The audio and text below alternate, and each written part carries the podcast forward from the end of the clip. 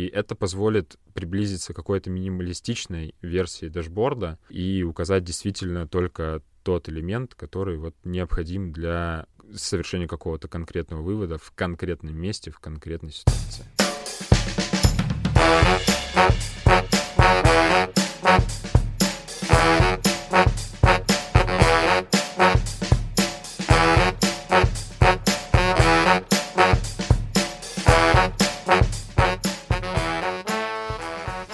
В эфире подкаст «Дизайн просто», ваш любимый ведущий Павел Ярец, Сергей Шимановский, а в гостях у нас сегодня а, дизайн-директор а, такой замечательной студии, как Inlay, а, Сергей Бережуев. Привет. Березуев. Сергей, как тебя я правильно, ну давай лучше ты себя правильно озвучишь э, слушателям, потому что я коверкую фамилию. Все правильно. Вот отлично. Павел, все правильно ты сказал. Сергей Березуев, дизайн-директор команды Inlay. Серега, расскажи пару слов о себе, о том, как пришел в профессию, с чего начинал, вот, с какими трудностями столкнулся в самом начале, ну, в принципе, о своем пути. Да, я на этот вопрос постараюсь не растягивать, потому что рассказывать можно очень долго. Собственно, художку закончил на графического дизайнера универ. Как и многие, на самом деле, прогрессивные дизайнеры с третьего курса пошел работать, до этого работал на зачетку. И, собственно, для меня это не стало проблемой, потому что преподаватели, они уже а, знали то, что я могу что-то сделать адекватное за вечер, принести им, сдать, и они с чистой совестью могут поставить оценку, поэтому там с третьего курса я уже особо в универ, ну, там, не уделял внимания. На меня там уже работала зачетка. Я пошел там стажером работать к графическим дизайнерам и после сконвертировался в дизайнера интерфейсов. Параллельно с этим у меня было достаточно много фриланса, в том числе и для универа. Мы делали очень много материалов. Тогда уже у меня начались взаимодействия с э, различными digital-продюсерами. Один из них, вот Юрий, он стал для меня одним из наставников того времени, и мы с ним сделали очень много проектов для Бакарди, для Спартака, для Кагоцела. То есть уже тогда на фрилансе были э, прикольные бренды, когда я заканчивал универ. Пошел к Чулакову. За, за время работы у Чулакова вырос до заместителя руководителя дизайна, ну, отдела дизайна. После этого уже переехал в Москву. А была какая-то переломная точка у тебя, вот, вот э, что так раз-раз граф-дизайн, граф-дизайн и интерфейсы, или просто был какой-то пул проектов, пул работ, которые э, тебе валилось, и ты все-таки решил, что вот, наверное, сайты это интересно, потому что обычно ну, по тем временам все приходили mm-hmm. через сайты, вот, на другое редко были заказы. А, то есть был ли какой-то проект, который тебя сподвиг к тому, что, ага, вот все, теперь я хочу заниматься интерфейсами, топить именно в эту сторону. Потому что тогда, насколько я понимаю, про UI UX, э, да, как таковую специализацию речи не шло, и, соответственно, интерфейсы были такой же частью работы дизайнера любого, как, ну, типа, ты дизайнер, вот, решай дизайн-задачу, которую вбросим. На самом деле был такой не проект, а человек, потому что вот на фрилансе и в универе, и вот это все время я действительно делал все, и логотипы, и фирменные стили, и сайты, и анимацию, и 3D, там изучал Cinema 4D, After Effects, для Бакарди мы делали анимационные ролики, вот все что угодно. Когда пошел к Чулакову, у меня был такой период, что я его прям увлекся 3D, 3D-мэппингом, установкой четырех камер, чтобы можно было сканировать движения, и вообще хотел уходить в эту сторону. Потом у нас произошел разговор с Олегом Чулаковым. Он мне привел достаточно верную аргументацию в плане того, чтобы продолжать заниматься интерфейсами. И, собственно, я ее принял и не прогадал. А на данный момент чем занимаешься? Вот, в частности, сейчас в студии своей. На чем студия специализируется? Наверное, это более, более тактичный вопрос будет. Сейчас на двух направлениях специализируемся. Работа продуктовой команды как э, дизайн-спринты, в рамках которых можно реализовывать как проверку продуктовых гипотез, проектную работу по созданию сайтов, э, посадочных страниц для продуктов, так и длительную работу, там, больше года по созданию сложных систем, сервисов, э, веб-сервисов, систем мониторинга и планирования, цифровые копии производств или крупных строительных объектов. Такие направления у нас э, в работе. На самом деле классно. Ну, то есть, э, действительно, вы не та студия, которая просто тупо пилит, э, да, как бы какой-то такой упакованный уже короткий продукт, да, типа лендов постоянных, а все-таки занимаетесь в том числе и разработкой серьезных вполне себе продуктов в долгую с длинным чеком. Э, мне кажется, отличная история. Смотри, тогда такой вопрос. А, вообще, в принципе, для управления информационными продуктами, любыми, а, есть такая штука, как дашборды. Мы, такой спойлер немножко нашим слушателям, сегодня хотели поговорить именно про информационный дизайн а, и вот то, как предоставлять информацию. То есть это и инфографика, и различные графики, да, соответственно. То есть реализация табличных данных в удобоваримом для человека, соответственно, виде. Скажи, пожалуйста, в твоей деятельности у тебя была какая-то вот переходная, переломная история, когда ты там, условно говоря, рисовал сайтики себе, да, а потом вдруг бах, и тебя просят спроектировать какую-то страшную навороченную систему визуализации данных, собственно, да, то есть вот что сподвигло а, выбрать это как одну из специализаций студии. Ну, давай так, не специализация, а специализации в рамках оказываемых услуг. Это вот как раз проектом послужил э, толчком для такого переориентирования, скажем так. Наша работа с э, Accenture, это одна из крупнейших консалтинг-компаний в мире, и наша работа с э, Кроком, это интегратор, э, системный интегратор. Благодаря этим партнерствам и старту работ с этими клиентами у нас появились э, как раз сложные сервисы, в которых необходимо прорабатывать и дашборды, и системы аналитики, и системы мониторинга. Слушай, а вот исходя из этого, это же достаточно большой поток информации и данных. Э, вот как вы получаете это от клиента и вообще, в принципе, откуда вы свои источники берете? Работаем с клиентами очень плотно на таких проектах. Мы в первую очередь погружаемся, то есть занимаемся сбором информации, как по, скажем так, по его клиентам запроса клиента, кто этот клиент, в каком контексте он будет смотреть, анализировать, на какие вопросы он хочет найти ответы. И мы в первую очередь э, спрашиваем формат анализа этих данных, период, то есть как часто э, человек анализирует эти данные, а это тоже э, нам говорит о формате. А затем мы спрашиваем, какие ключевые показатели ему необходимы для принятия э, решений или э, чтобы сделать какие-то определенные выводы по своей отчетности.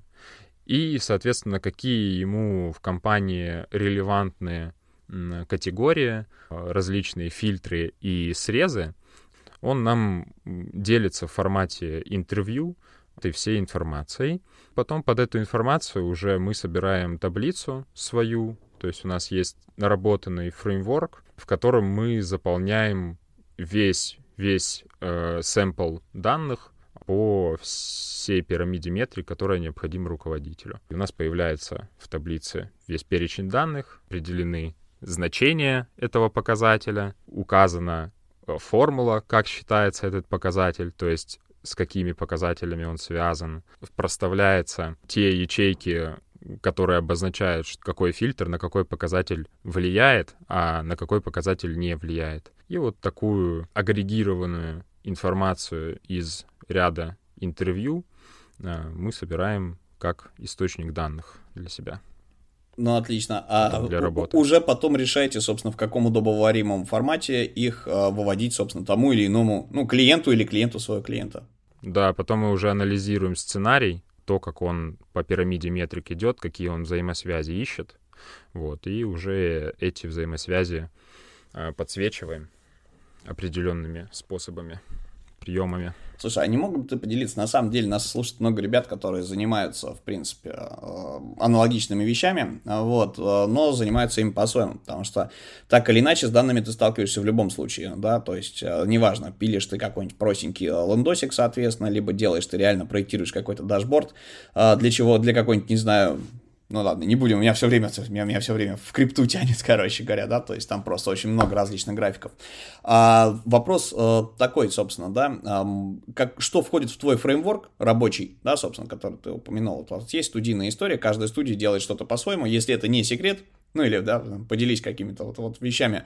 А, есть ли какие-то платформы, а, системы, которые позволяют а, сырые данные из таблички подключать куда-нибудь в виде уже готовых шаблонов и графиков вводить, например, да, то есть, ну, опять же, одну и ту же вещь можно спроектировать совершенно по-разному, потому что в одном случае тебе для визуализации э, нужно просто, ну, не знаю, банальная какая-нибудь круговая диаграммка, да, или там пирожок, а в другом случае тебе какая-нибудь фигня типа с, э, график со свечами, с этими, с э, снежинкой, э, забыл, как эта история называется, знаешь, там диаграмма типа радар, но когда она вот снежинкой показана, да, чем длиннее лучик, тем, соответственно, э, выше показатель. Э, как э, вот с этим работать, что бы ты вообще посоветовал ребятам э, для того, чтобы работу это организовать? Потому что табличные данные, так или иначе, они есть у всех. А, вопрос в том, а, кто как их визуализирует, с помощью каких вещей.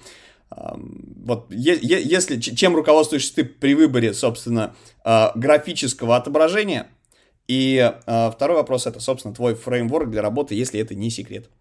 Угу. Да, конечно. Давайте тогда разобьем на три части. Это первый фреймворк, советы и определенный принцип выбора э, визуализации данных. Да? Что касается фреймворка, то, как я уже говорил, первое — это мы заполняем э, вот эту всю информацию относительно таблицы, да, заполняем бриф и так далее. После этого собираем принцип пирамиды метрик, то есть то, как руководитель показатели между собой связывает, какие между собой зависимые, очень много кейсов может быть. Если с простого, да, начинать, э, это дашборд для финансового руководителя, он может смотреть операционную прибыль, она состоит из выручки минус расходы, да, у него он смотрит, у него прибыль, допустим, по каким-то проектам упала, маржинальность. Он видит то, что выручка у него при этом вырастает. Вот он видит эти отношения. Дальше он задает себе вопрос следующий. Угу. А что мне нужно дальше посмотреть? Пойду-ка я посмотрю, что у меня с проектами. Вот мы анализируем, какие он взаимосвязи увеличился расход по ряду проектов, то есть упала сильно маржинальность. Он пойдет э, к руководителям этих проектов и будет уже проводить с ними ретроспективу. Вот мы узнаем эти сценарии, эти взаимосвязи, которые он строит. И из главного стараемся выделить главное. Вообще в целом подход к анализу данных люди обычно подходят в таком формате. Они задают сначала вопрос, а все ли у нас хорошо или плохо? Да? Насколько э, хорошо или плохо, надо оценить серьезность проблемы и оценить, соответственно, что привело к тому, что вот происходит сейчас, сегодня у меня здесь в отчетности. Э, затем мы, используя свои вот наработки, то есть в плане э, группировки, да, можно здесь перейти как раз э, к тому, как мы выбираем способы визуализации данных. Вот есть у него вопрос определенный. Э, например, он хочет видеть отклонение факта от плана. Например, у него фактически была выручка такая-то по проекту, точнее, план был такой-то, а факт такой-то. Вот одна группа отклонений. Есть формат рейтинга, когда он хочет посмотреть, например, эти проекты в формате у кого какая выручка была э, наиболее лучшая или у кого какая маржинальность была наиболее лучшая. Вот это простые какие-то э, графики визуализации. Да, то есть если это рейтинг, это какой-то столбчатый график в формате приоритета. Если это отклонение, то это какая-то диаграмма с большим количеством, то есть списком каких-то показателей, которые сравниваются к друг другу и по отношению к оси 0 да, какие-то минус, какие-то плюс и так далее. То есть здесь простые способы визуализации. А что касается сложных, какие-то лепестки, какие-то, э, значит, облака данных, э, это зачастую связано не с конкретными вопросами, а это связано с анализом среза большого количества данных. Вот если нам нужно целый... Э, да... Какой-то огромный пул данных. Да, огромный пул данных, да, то нам нужно понять, допустим, мы хотим посмотреть корреляцию значений между этих двух объемных э, данных. Тогда это может быть какая-то тепловая карта, да, область с, с пузырьками на двух направляющих, есть диаграмма рассеяния и так далее. Или это, допустим, какие-то большие данные, которые мы хотим посмотреть на каком-то пространстве, например, на тепловой карте области какого-то региона, какой-то контурной карте, то это может быть какой-то поток данных. Если мы смотрим каналы трафика, маркетинга, к примеру, да, вот часто используемый график в маркетинге для анализа каналов, как они друг к другу переходят, показывает изменения э, в потоках с точки А в точку Б переход. Здесь уже появляются такие сложные визуализации, которые как раз и содержат большое количество обозначений. Слушай, а ты вот очень много поговорил про сложные какие-то проекты, про сложные какие-то визуализации, а вот на твоей памяти из проектов, которые вы уже реализовали, какой-то очень сложный и очень интересный проект, на котором вы очень долго трудились, прям заморочились, и которым бы ты хотел рассказать. Есть что-то такое? Есть очень интересный проект. Цифровая копия производственного строительного объекта.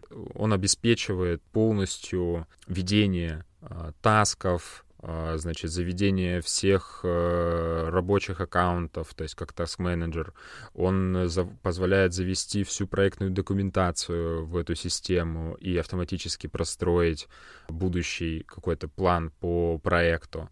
Он подсвечивает э, в дашборде риски, которые могут выявиться в течение проекта, если мы будем продвигаться в том же темпе.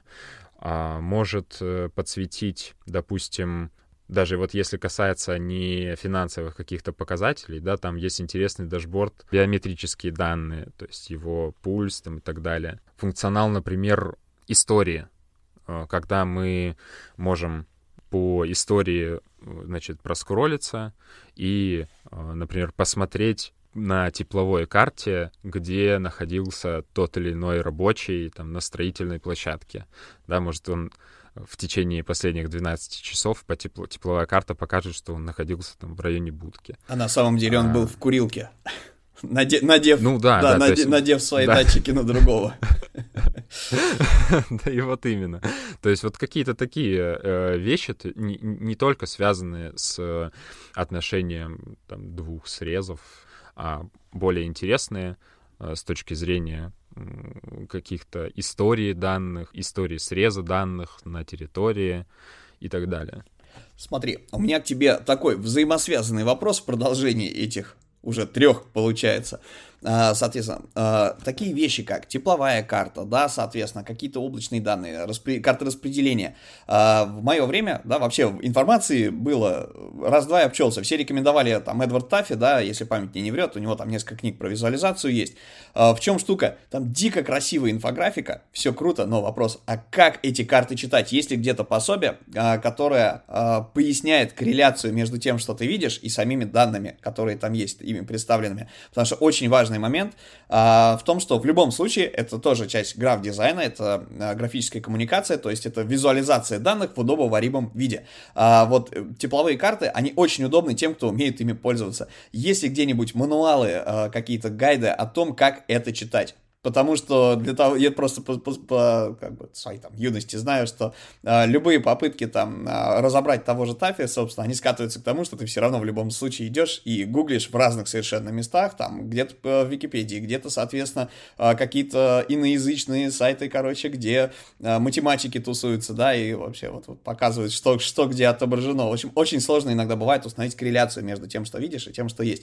Э, я понимаю, что клиенты, когда что-то заказывают, собственно, они хотят в удобоваримом виде а, нечто. И, скорее всего, они, наверное, даже умеют это читать. Но если вы им предлагаете какую-то трендовую, интересную штуку, тепловую карту, например, а поясняете ли вы им, а, как подходить к прочтению, считыванию этих данных и их осознанию?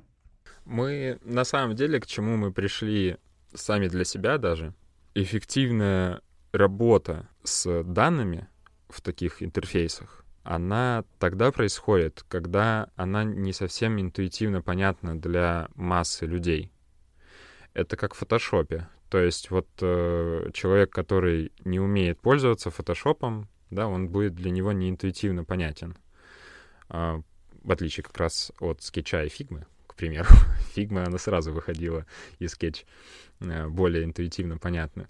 Э, то есть мы стараемся в своей работе э, стремиться к интуитивной понятности, ясности интерфейса. Все-таки есть кейсы и запросы э, максимально индивидуальные э, от э, того отдела или той структуры компании, которая заказывает дашборд, да, и в ее формате для ответа на ее вопрос не обязательно ну, делать интуитивно понятный для всех. Важно, чтобы они легко обучились этому, и для них это стало интуитивно понятно, потому что они используют этот дашборд э, с завидной частотой, потому что готовится этот дашборд все-таки отделом, и зачастую эти люди, они готовят эту отчетность вот есть месяц, допустим, к концу месяца готовится эта отчетность. Они собирают весь прошедший месяц просто к следующему месяцу. И их работа состоит в том, чтобы собирать эту отчетность. А руководитель,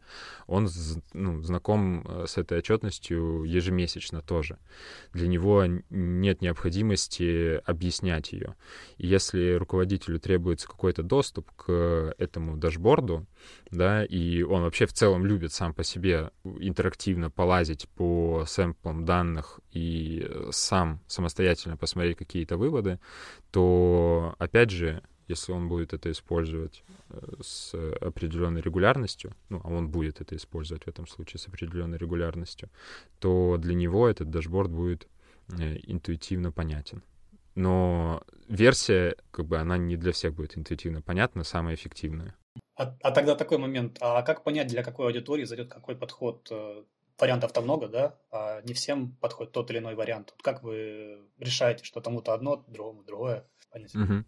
А, ну, вот важно, вообще в целом две проблемы нужно представление данных решить. Это определить э, среду, в которой э, вот эта история лучше всего рассказывается. То есть этот... Почему мы спрашиваем про регулярность периода? Да? То есть это может быть использовано каждый день, каждую неделю или каждый месяц, эта отчетность, или раз в квартал вообще. Эта отчетность может использоваться для того, чтобы получить для себя какую-то пост-аналитику, лично для себя сделать какие-то выводы? Или эта отчетность, этот дашборд будет использоваться для того, чтобы какие-то выводы презентовать ежемесячно на собрании руководителю своему? Тогда эта визуализация дашборда другие цели э, выполняет и э, ну, задача. И выглядеть он, он тогда будет по-другому. А, соответственно, потому что задача найти для себя в интерактивном формате какие-то болевые точки, узкие горлышки и так далее, и презентовать выводы руководителю — это разные совершенно задачи, а, а делается на одном и том же срезе данных, по сути. А, поэтому первое, что это определить среду. Э, решения для которой лучше всего подходят. Затем нужно вот компоненты и графики, которые используются, их под эту среду заточить, сделать релевантной для э, выполнения этой задачи конкретно. То есть э, таблицы работают лучше всего, когда а, используются для поиска каких-то отдельных значений, а, для сравнения каких-то отдельных значений. И в таблице также можно еще Э, смотреть э, несколько единиц измерения. То есть очень важно, когда у нас вот есть показатель, у него куча значений различных, а, и единиц измерения. Это может быть в абсолюте, то есть э, суммарно, это может быть в проценте от выручки, это может быть на единицу тонны там, и так далее. Один и тот же показатель. То тогда эта визуализация таблицы будет лучше всего. Несмотря на то, что многие, вот, ну, знаете, есть, про, допустим, project менеджер и он э, хочет сделать очень классный продукт для руководителя. И, допустим, мы приходим в, в том случае, когда работает лучше всего таблица с, с табличным решением.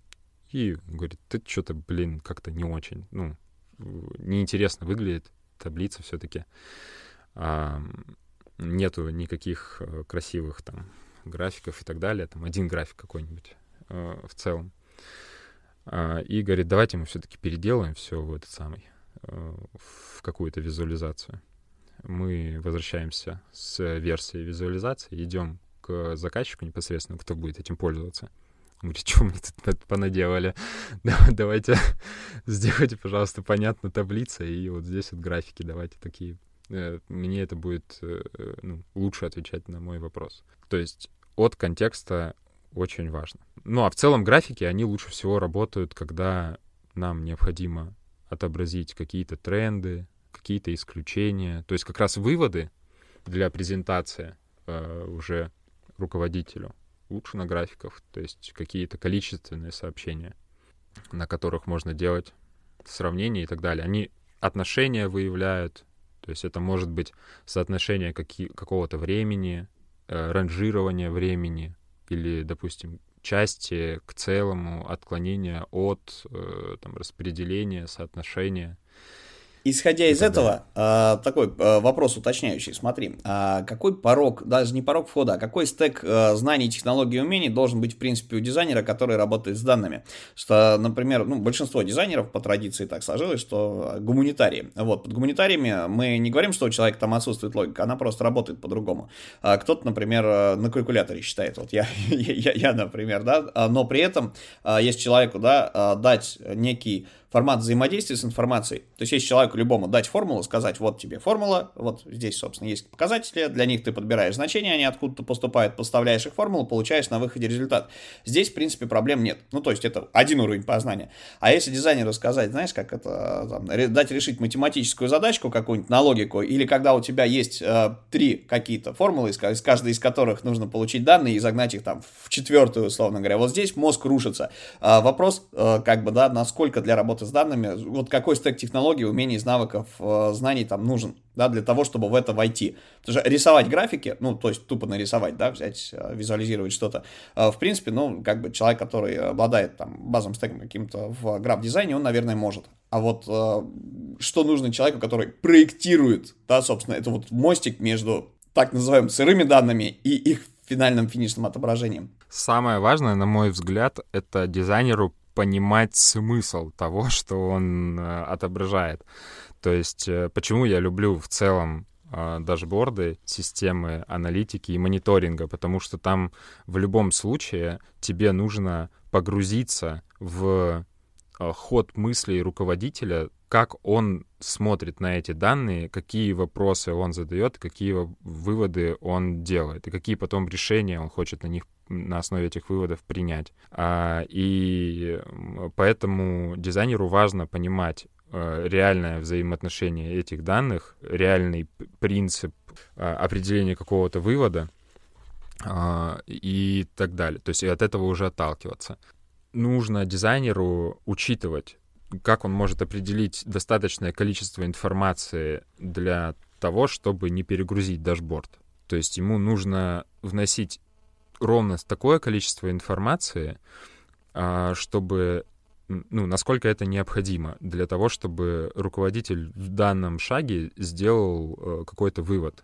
И не нужно вносить э, какую-то информацию как бы больше, чем это необходимо для того, чтобы этот вывод был совершен. В этом плане нам, допустим, не всегда необходимо выносить на стартовую страницу перечень всех там, видов продукции, например, да. То есть нужно понимать, ограничиваться, какое количество информации нам вот минимально необходимо для того, чтобы сделать какой-то вывод и двигаться дальше.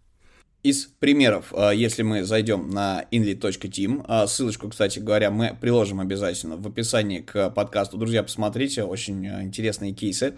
У тебя здесь есть, например, да, дашборд операционного финмониторинга для магнита, да, где выбирается какой-то магазин, насколько я понимаю, да, и по нему выводятся показатели. Это как раз то, что ты говоришь о, собственно, ну, вот, визуализации для руководителей. А есть история, например, какой-то ответственный гражданин, я не знаю, да, как, что, что это, это, то есть приложение какое-то, которое, собственно, а, помогает людям фиксировать дорожные правонарушения. Это концепция или это реально реализованный проект? Ну, просто у людей часто NDA есть, и о чем-то нельзя говорить, например, да, то есть можно ли говорить, рассказывать об этом. Так вот, а, в... Это ре... угу. То есть про это говорить можем? Реальные заказы. Отлично. Реальные заказы, да. Так вот, э, здесь э, есть история с мобильным приложением, например, э, которое, собственно, выводит в активностях, да, то есть в качестве дашборда некие достижения, то есть это стандартные удобно, удобоваримые колечки, да, то есть кольцевая диаграммка, которая заполняется, по заполнению, видимо, человек получает какой-то бонус, да, либо как-то выходит на следующий уровень, как в развитии персонажа, и, соответственно, здесь выводит статистика, сколько раз человек обратился, да, сколько он зафиксировал дорожных происшествий, и какой-то его, видимо, уровень. Вот, собственно, ну, плюс какой-то рейтинг в этом приложении. То есть такая геймифицированная история по фиксации дорожных нарушений. И там, и там используются данные, но подход на самом деле немножечко разный, да, и э, количество, ну, объем этих данных выводимых, он тоже разный. То есть э, здесь раздроблено ну, раздроблены данные, да, по кускам, то есть то, что, то, что необходимо вывести и там, mm-hmm. и тут, но визуализировано по-разному, с разным уровнем сложности. Тогда такой вопрос. Смотри, у вас очень много кейсов, которые вы показываете на своем сайте. Вот, может быть, еще более более подробно расскажешь о каких-то интересных э, заказчиках, которых бы хотелось осветить. И вот для тех, кто только начинает, тех, кто только входит в данную профессию, либо хочет начать, может быть, какие-то советы, рекомендации, вот с чего начать, на что обратить внимание, ну, какие-то от себя, может быть, советы дашь. Угу. Да, а, можно пару проблем обозначить, с которыми часто начинающие дизайнеры сталкиваются в дашбордах. Да, они, часто начинающие дизайнеры, они как раз неправильно оценивают необходимое количество, то есть не говорят достаточно, чтобы сделать какой-то вывод, или не говорят очень хорошо, то есть понятно. Э, имеется в виду, добавляют какие-то обозначения, которые они не ясны руководителю да, и э, руководитель он просто не поймет, э, что обозначено на дашборде, как, какой показатель, что означает. Руководители очень э, переживают, э, когда сталкиваются с таким, вот, и начинают нервничать. То есть, что еще нужно учесть? Одной из вообще распространенных проблем при отображении какой-то количества информации является то, что э, дизайнеры выбирают неправильный э, в целом способ отображения графика. То есть когда нужен э, столбчатая диаграмма в динамике по отношению к линейному графику, к примеру, для того, чтобы вот ответить на конкретный вопрос, да, мы должны понимать, что дизайн в целом графика должен четко указывать его назначение — и многие руководители или как раз менеджеры проектов, они говорят, а давайте мы вот у нас очень-очень-очень много вопросов на самом деле, и мы все равно никогда не учтем все вопросы. Поэтому э, давайте мы сделаем такой график, в котором можно будет фильтрами все настроить и типа на любой вопрос посмотреть ответ. Вот бывают такие, бывают такие запросы, и, соответственно, здесь нужно четко понимать то, что в целом дизайн графика, он должен четко указывать его назначение, и если э, будет меняться вопрос по отношению к графику, скорее всего, и изменится его визуализация. А, да, то есть если в корне поменяется вопрос, поменяется и визуализация графика. Поэтому вот это тоже одна из ошибок, неправильный выбор визуализации. А в целом, вот какие еще можно дать э, рекомендации? Качество информации важно не говорить то, что мы можем считать ложным. То есть, если мы не до конца доверяем э, данным, их вот точно нельзя выводить э, в дашборд, а, и говорить, что, ну, это еще work in progress, и эти данные еще не до конца точные, но вот мы их пока что поместили для того, чтобы предварительно мы вот думаем, что они будут такими. Вот такого делать не нужно, точно. Также, чтобы данные были э, качественные, а, должны быть какие-то доказательства этих данных. То есть, если руководитель смотрит их, а, он последним шагом как раз задается вопросом, а что привело к тому, что вот произошло такое отклонение там и такое событие. И ему э, необходимо адекватное доказательство э, этой информации.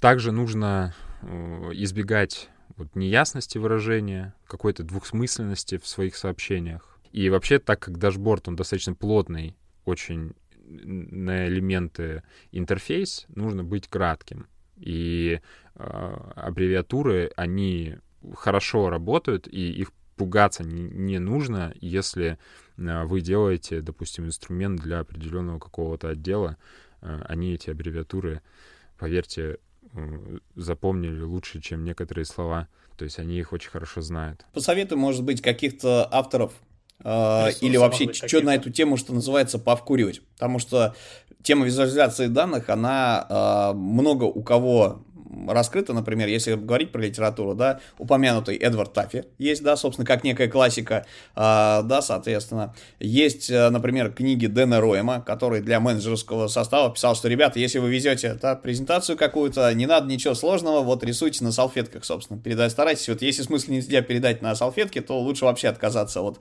каких-то моментов, либо разбить это на какие-то сравнительные вещи, да, показать большое и малое, например. А, то есть там вся история про whiteboard была. А, вот есть ли что-то, что ты можешь посоветовать тем, кто хочет а, в эту тему погрузиться, либо интегрировать в свою работу, либо вообще как бы пощупать, что называется, вживую тему визуализации, потому что это нужно, в, мне кажется, во всех сферах, да, мы все, работая, да, объясняя какие-то моменты, да, своей работы, какие-то задачи, вынуждены пользоваться инструментами для визуализации данных, да, не просто озвучивать цифры, да, собственно, вот, чтобы было понятно, большое, малое, да, там, соотношение, там, каких-то выручек. Что бы ты порекомендовал? С чего э, начать вообще, с чего к, к этому делу подъехать? А есть э, вот очень интересные материалы. Э, Стефан Фью писал в целом принципы, и он давал рекомендации такие, как э, чем быстрее мы, вот как пользователи, будем анализировать какие-то данные, тем больше пользователь будет хотеть опираться на какие-то графические средства отображения этой информации, а не текст. То есть, э, если вот руководитель, он хочет верхнеуровнево быстро пробежаться, ему будет очень неудобна табличная история, например, да. Если в целом, вот как мы работаем с этим, мы выделяем самое важное из самого важного вот, чтобы это считывалось максимально быстро.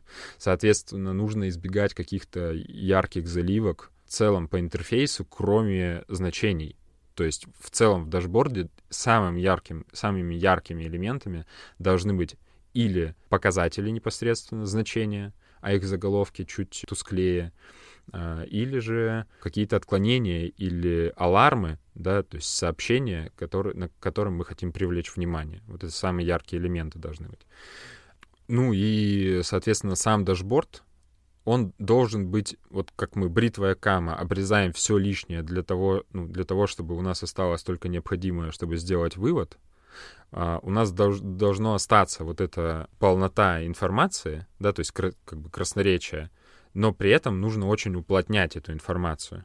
То есть включать только то, что действительно необходимо. Это позволит тогда приблизиться к какой-то минималистичной версии дашборда а, и указать действительно только тот элемент, который вот необходим для совершения какого-то конкретного вывода в конкретном месте, в конкретной ситуации. Очень интересный есть материал Энди Крибеля а, по вообще глоссарию различных вариантов отображения дашборда, а, графиков и так далее. И еще вот мне лично вот как непосредственно ведение самого проекта по дашбордам, принципа работы по таким проектам. Также помогла книжка вот Алексея Кулоколова «Дашборд для директора». Вот он описывал, как делать управленческие отчеты красивыми и понятными. Он в целом очень простыми словами формулирует э, простые приземленные э, какие-то операции на проекте. Можешь рассказать о том, как формировалась команда, над каким проектом, э, да, собственно, вот какой из проектов был тем, что сплотило ваше ядро, э, потому что для обслуживания э, вещей, которыми вы занимаетесь, в принципе, нужна такая немаленькая команда, по сути своей, да, но ядро из проекта в проект остается то же самое, э, да, вы просто вот, вот те люди, которые во всех проектах задействованы. Во всех проектах у нас сейчас задействовано порядка 12-15 человек, при этом нужно понимать, что ядро, хоть это порядка шести человек, но это в основном дизайнеры и вот этот фронт работ, потому что мы на проектах э, выступаем в роли аналитиков и дизайнеров, то есть мы проектируем непосредственно дашборды э, и анализируем то, как необходимо в дальнейшем проектировать эти дашборды. А непосредственно разработкой, а, интеграцией этих данных и так далее э, занимаются или аутсорс наши коллеги, как бы партнеры, команды партнерские, а, или непосредственно со стороны заказчика привлекаются команды, и мы очень плотно взаимодействуем с ними, как и с заказчиком, так и с командами заказчика, как, по сути, в одной команде это не ощущается, что это разные люди, ну, то есть из разных э, э команд люди на проекте. А, мы работаем, вот, к примеру, «Магнит» мы делали в очень плотной коммуникации а, как с командой Accenture, так и с нашими ребятами подрядчиками, а, так и с финансовым директором Магнита и командой э, аналитиков э, Магнита. Мы с ними каждые два дня созванивались, то есть очень плотная коммуникация была. Мы им деливерили результат каждые два дня, показывали и получали обратную связь. Каждую неделю мы синхронились с э, финансовым директором Магнита, и это нам позволило прийти к очень удачному и классному решению. Вот один из таких э, самых интересных дашбордов, которые у нас в портфолио с точки зрения именно а, сложности имплементированных данных. Там достаточно красиво и симпатично и понятно для непосвященного человека, то есть это как раз вот про ту самую нативность, как смотреть эти данные, что в них смотреть, как их анализировать как проваливаться вот как раз по тому сценарию, где у нас все хорошо или плохо, насколько хорошо или как плохо, что привело к тому э, и э, что вообще происходит сегодня. Вот этот дашборд, он очень классно это визуализирует, и там как раз вот те советы, которые я сегодня говорил, э, все учтено с точки зрения, что есть графики, которые определенно указывают на определенные назначения. А, есть э, показатели только те, которые нам необходимы на этом уровне для совершения вывода. А, и есть... Вообще мы в целом а, там пошли визуализацией э, табличной, но сделали эту табличную визуализацию, то есть визуализацию сложных данных, интересной с точки зрения того, что ряд ячеек — мы заняли графическими элементами. Получилось, что мы не потеряли на том э, соотношении показателей по горизонтали и вертикали, и при этом остались интересные э, графики, то есть с точки зрения визуализации он тоже интересен.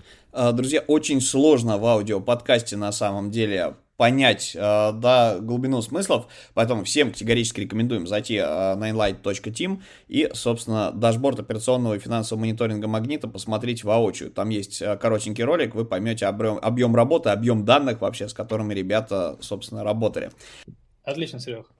Такой под финалочку вопрос. Какие у вас планы по захвату мира?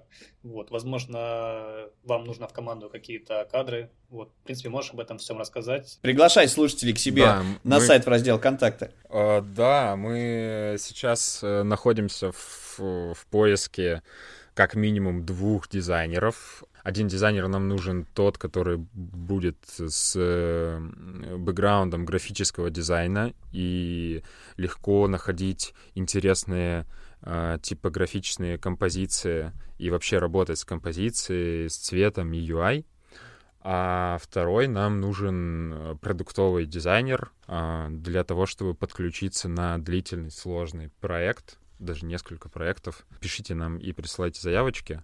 У нас есть форма, в, которую можно заполнить, и вы сразу попадете в табличку, и там с вами свяжется наш прекрасный HR. А что касается захвата, скажем так, не мира, у нас есть глобальная такая э, цель. Мне вот очень нравится Нильсон Норман, про цель по юзабилити, которую он говорил на одном из выступлений э, конференции Сбера. Он говорил, что к 2150 году э, в целом в рамках э, UX и юзабилити э, будут проработаны все сценарии в мире э, среди людей, да, будут сценарии проработаны, продуманы с точки зрения адекватности, здравого смысла, их эффективности, результативности и вообще удовлетворенности от прохождения этого сценария. И наша миссия как э, команды очень хочется сделать свой вклад и откусить как раз часть э, инвестиций в эту цель, чтобы мы действительно к 2150 году, когда, когда она, может быть, уже будут какие-то э, лекарства, и мы будем к, в это время жить, э, вот. Но хочется, чтобы в целом мире мы быстрее приближались э, к этому к этому событию, да, и нас окружали все более продуманные, э, логичные и эффективные сценарии. Вот э, это очень хочется. А с точки зрения именно стратегии захвата, как мы это будем делать, мы будем развивать свою команду а, будем развивать э, работу в рамках дизайн-спринтов с нашими партнерами в долгую именно. Мы ориентированы на такую, на долгосрочную работу. А, и также мы будем участвовать э, с партнерами в создании простых небольших продуктов, которые будут работать как cost per action. Это вот те направления, которые нам интересны. Спасибо тебе большое. Итак, подытожу. А, друзья, если у вас а, есть, собственно, задача по поиску работы а, в такой классной команде, все отправляйтесь на inlight.team, пишите в раздел «Контакты», связывайтесь с HR Сергея. Если вы, собственно, слушаете и вы понимаете, что вашей компании нужен, например, какой-то сложный дашборд, какое-то классное приложение да, по управлению данными их визуализации, да, я так понимаю. А презентации, кстати, вы делаете? Могут ли по мелочам к вам да. люди отображаться. Вот, опять же, да, то есть можете как клиент э, зайти тоже, я думаю. Э, У нас есть презентация как раз э, с дашбордами. Э, например, презентация по отчетности месячной эффективности там сайта, к примеру, с теми же дашбордами на слайде. В общем, друзья, все контакты оставим э, по ссылочке в описании. И такой финальный вопрос, Сергей. Э, придешь к нам в гости еще или нет? Да, конечно. Сергей, Паша, спасибо вам большое за приглашение. Обязательно еще, если пригласите, а, запишем э, новый выпуск. Подписывайтесь на Дизайн Прост. Спасибо. Спасибо, друзья. С вами был Дизайн Прост, Сергей Березуев и Сергей Шимановский и Павел Ярец. А, творческих вам успехов и до новых встреч в эфире.